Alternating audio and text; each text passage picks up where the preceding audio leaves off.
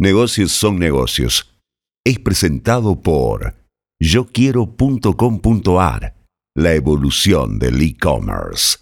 Aunque este año el INDEC no va a realizar el censo 2020, el relevamiento que en octubre debía peinar todo el país pasando casa por casa para contar a todos los argentinos y determinar sus condiciones básicas de vida. Esto no se va a hacer, digo, pero el INDEC mientras tanto y en planes paralelos avanza en la construcción de indicadores de bienestar que enriquezcan los tradicionales indicadores duros que el INDEC revela de empleo, evolución de precios, cantidades producidas, capacidad instalada.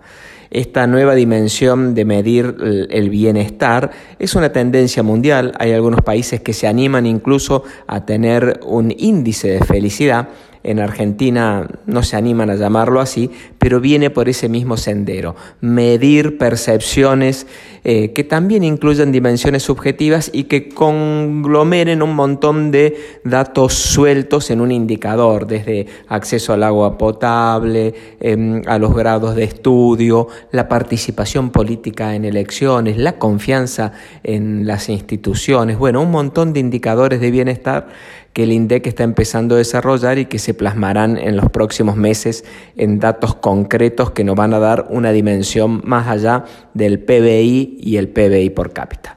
Resumiendo, una mala.